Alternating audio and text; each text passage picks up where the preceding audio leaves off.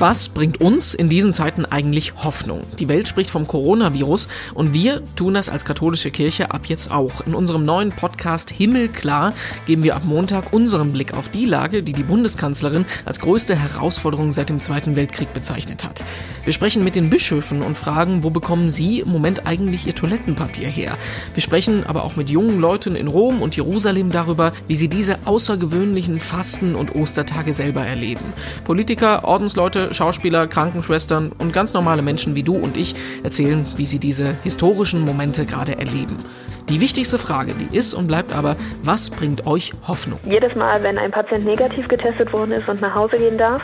Himmelklar, fürchtet euch nicht. Wir begleiten euch ab jetzt durch diese ungewohnte Zeit und sind für euch da. Ab Montag, jeden Tag als Podcast. Ich bin Renato Schlegelmilch und ich freue mich drauf.